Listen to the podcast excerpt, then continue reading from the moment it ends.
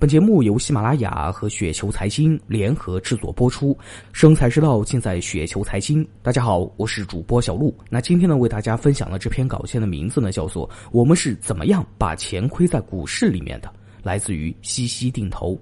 做投资呢，有一件事情呢非常重要，那就是先想明白怎么样不亏钱，然后呢才能够赚到钱。第一点，牛市买入，熊市割肉。当牛市来的时候呢，看到周边的亲朋好友都在股票里面呢赚了个十万二十万，甚至呢还有百来万的，自己呢也想去分享这波社会红利，但是呢刚开始介入的时候呢也不知道去买哪只股票，所以呢只是拿出一小部分自己的资金出来投入股票的时候呢，一般是处于牛市的中期。第一批钱进去的时候呢，很容易，比如说赚到个百分之三十到百分之四十左右的利润，自己又想当初怎么就没有多拿一些去投资呢？啊，所以呢就调动，比如说一些比较夸张的卖房子的去买入股票，那这个时候大部分呢就已经是牛市的中后期了，所以说大部分股民基本上都是被套在牛市的中后期，也就是牛市最后的疯狂。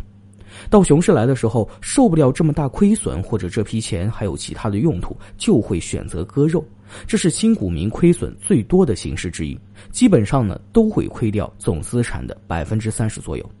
第二点，频繁交易高昂的手续费，牛市亏钱是一部分啊，很多股民呢在平熊市过后的震荡市呢也会亏钱，这频繁交易呢也是很大的一部分原因。原因就在于中国股市的换手率在全球来看呢都是奇高的，都是不在合理范围之内的。国外股市比较成熟的市场，一年的换手率呢一般在三到五次，中国股民的换手率可以达到五十次左右，是成熟市场的十倍。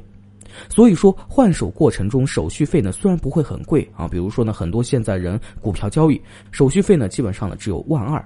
但是长年累月下来呢确实是一笔不小的开支。第三点，不能够长期持有享受红利。由于换手率高，所以持有股票的时间呢也就短了，享受企业红利成长的利润也就少了。更不要说企业疯狂了，企业分红像分红高的企业，一年分红可以达到百分之三到百分之四，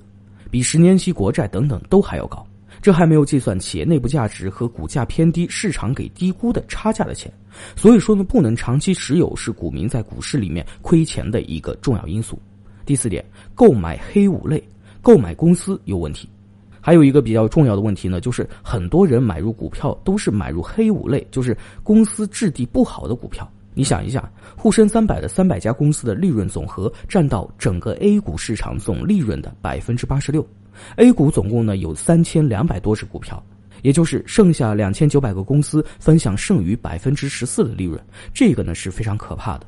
所以说，我们要跟好公司做朋友，享受好公司给我们带来的红利。特别要关心的就是行业的龙头股。